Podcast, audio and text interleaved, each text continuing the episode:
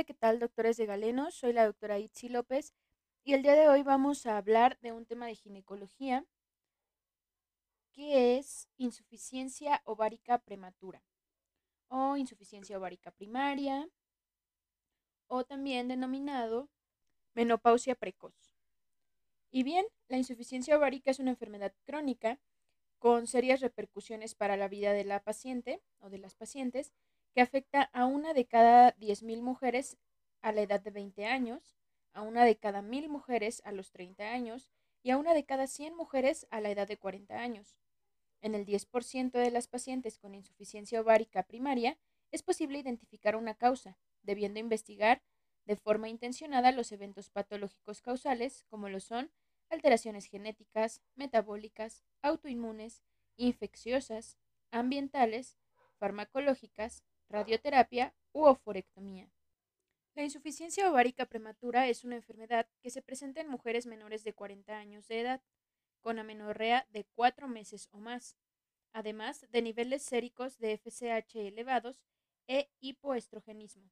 Esta insuficiencia ovárica prematura va a diferir de la menopausia fisiológica en que la insuficiencia es una condición que tiene una variable eh, e impredecible evolución de la función ovárica en el 50% de los casos, pues del 5 al 10% de las mujeres logran concebir después de realizar el diagnóstico. El término amenorrea hipergonadotrópica es más exacto, aunque algunas pacientes pueden tener severamente dañada la función ovárica sin experimentar los cuatro meses de amenorrea. Nosotros como médicos debemos sospechar el diagnóstico de insuficiencia ovárica primaria, como dijimos, en pacientes menores de 40 años que tengan cuatro meses de amenorrea o más, además de niveles séricos de FSH y datos de hipoestrogenismo. En el 90% de los casos, la causa de fondo de la insuficiencia ovárica prematura es desconocida. Algunos eventos causales descritos son, por ejemplo, causas genéticas como anormalidades cromosómicas, monosomías, trisomías, mosaicismos, etc., mutaciones genéticas del cromosoma X y mutaciones autosómicas. Eh, también tenemos a las causas metabólicas, por ejemplo, la galactosemia clásica y la deficiencia de 17 hidroxilasa. Causas autoinmunes como anticuerpos antifosfolípidos, síndrome de ojo seco, miastenia gravis, artritis reumatoide, lupus eritematoso y el síndrome poliglandular tipo 1-2, Causas infecciosas como parotiditis, infección por virus de inmunodeficiencia humana y sarampión, además de las ambientales como el tabaquismo, exposición a metales pesados, solventes y pesticidas. Otras causas son la quimioterapia, radioterapia y procedimientos quirúrgicos ováricos. El que una paciente presente insuficiencia ovárica primaria no quiere decir que eh, sus reglas anteriores o su ciclo menstrual normal no lo haya sido. Es decir, este, hasta un 76% de las pacientes con insuficiencia ovárica prematura desarrollan una pubertad normal con ciclos menstruales regulares y un 10% de las mujeres con insuficiencia ovárica primaria presentan amenorrea primaria. Las manifestaciones clínicas de insuficiencia ovárica se pueden dividir en alteraciones menstruales principalmente de tipo amenorrea, como dijimos, de cuatro meses o más. En menor proporción pueden presentar oligo o amenorrea, ciclos menstruales irregulares, polimenorrea y hemorragia uterina disfuncional. Adicionalmente, síntomas vasomotores, reducción de la densidad mineral ósea y aumento en el riesgo cardiovascular. Otra manifestación clínica es la anovulación y la infertilidad. También hay manifestaciones psicológicas como ansiedad, depresión y dolor debido a los sueños rotos por el diagnóstico y el cambio de planes de vida. Así pues, los criterios para realizar el diagnóstico son edad menor de 40 años, amenorrea por cuatro meses o más, oligomenorrea u opsomenorrea, niveles séricos de FSH en rangos menopáusicos, es decir, mayor o igual a 25 miliunidades por mililitro, en dos determinaciones seriadas con un intervalo de al menos un mes, hormona antimülleriana elevada y estradiol bajo. En mujeres menores de 40 años y amenorrea de 4 meses o más, se debe solicitar siempre una cuantificación de FSH. Los auxiliares de laboratorio y gabinete son de utilidad en pacientes con insuficiencia ovárica primaria solamente para establecer el diagnóstico y las causas probables ante la paciente con sospecha. Las determinaciones seriadas de los niveles de FH son necesarias para el diagnóstico.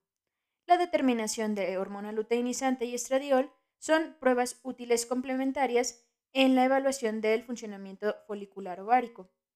Otras pruebas útiles son la prueba inmunológica de embarazo, determinación de prolactina, determinación de TSH, T4 libre y anticuerpos antiperoxidasa, cariotipo, ah, búsqueda de mutaciones del gen FMR1, determinación de anticuerpos suprarrenales, determinación de cortisol, ultrasonido ginecológico para evaluar los folículos centrales y una densitometría ósea en pacientes con diagnóstico de larga evolución.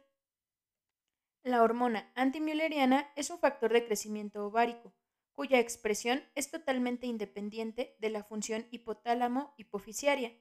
Sus niveles se correlacionan con el almacén de los folículos primordiales y son acordes con la reserva ovárica. La determinación de hormona antimülleriana puede ser de utilidad en el diagnóstico temprano de la depresión folicular ovárica para el pronóstico reproductivo. Es útil descartar gestación a través de la prueba inmunológica de embarazo antes de iniciar el protocolo diagnóstico en toda paciente con sospecha de insuficiencia ovárica primaria. Sería razonable obtener un cariotipo para mujeres que desarrollan amenorrea, amenorrea hipergonadotrópica. El tratamiento. Aquí es esencial proporcionar una atención integral para que estas pacientes cubran los diferentes aspectos de salud, ya que les genera comorbilidad en pacientes no diagnosticadas ni tratadas en forma oportuna. La terapia hormonal ha demostrado ser el tratamiento más efectivo en estados hipoestrogénicos, principalmente en el control de los síntomas vasomotores, la atrofia genital y la prevención de osteoporosis. El uso de terapia hormonal combinada incrementa riesgos oncológicos, trombóticos y accidentes vasculares, sobre todo en mujeres mayores de 60 años.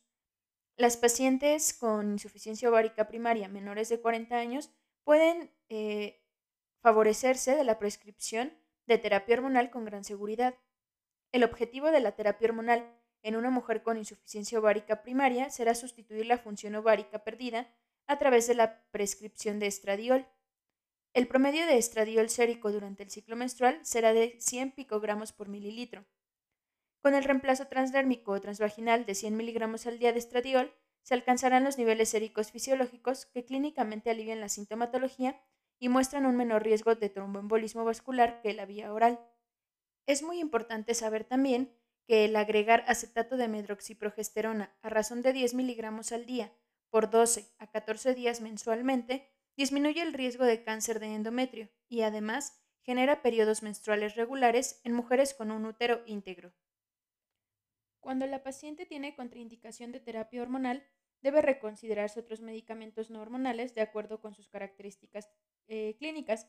Por ejemplo, los inhibidores de la MAO, inhibidores de la recaptura de serotonina y norepinefrina o bisfosfonatos.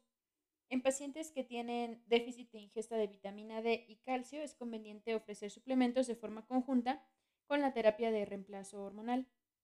Las pacientes que tienen deseo de embarazo y tienen diagnóstico de insuficiencia ovárica experimentan estrés, ansiedad y depresión, por lo que necesitan apoyo emocional y, este, y guía profesional, sobre todo cuando no logran obtener un embarazo.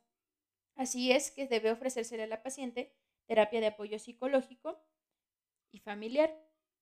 Las opciones pro fertilidad para las pacientes con insuficiencia ovárica primaria son espera de un embarazo espontáneo, lo que puede suceder hasta en un 5 a 10%, fertilización asistida con donación de ovocitos y pues obviamente la adopción. Aunque, no puede, aunque esta última puede no ser aceptada por diferentes razones y porque conlleva limitaciones sociales. Las pacientes con insuficiencia ovárica y terapia de reemplazo hormonal deben ser valoradas en forma subsecuente cada seis meses a un año con fines de detección de eventos adversos, sobre todo cuando tenga factores de riesgo. ¿Qué debemos evaluar? Peso, talla, una citología cervicovaginal, perfil de lípidos, glucosa sérica, mastografía con o ultrasonido mamario, ultrasonido ginecológico, densitometría ósea central y nada más. Y bueno, eso es todo en cuanto a insuficiencia ovárica prematura. No olviden seguirnos en nuestras redes sociales, doctora Itzi López Apuntes en ARM y en la página de Facebook Galenos. Estén atentos porque pronto tendremos muchas sorpresas para ustedes. Soy la doctora Itzi López y fue un gusto estar con ustedes esta tarde. Nos escuchamos en la próxima. Adiós.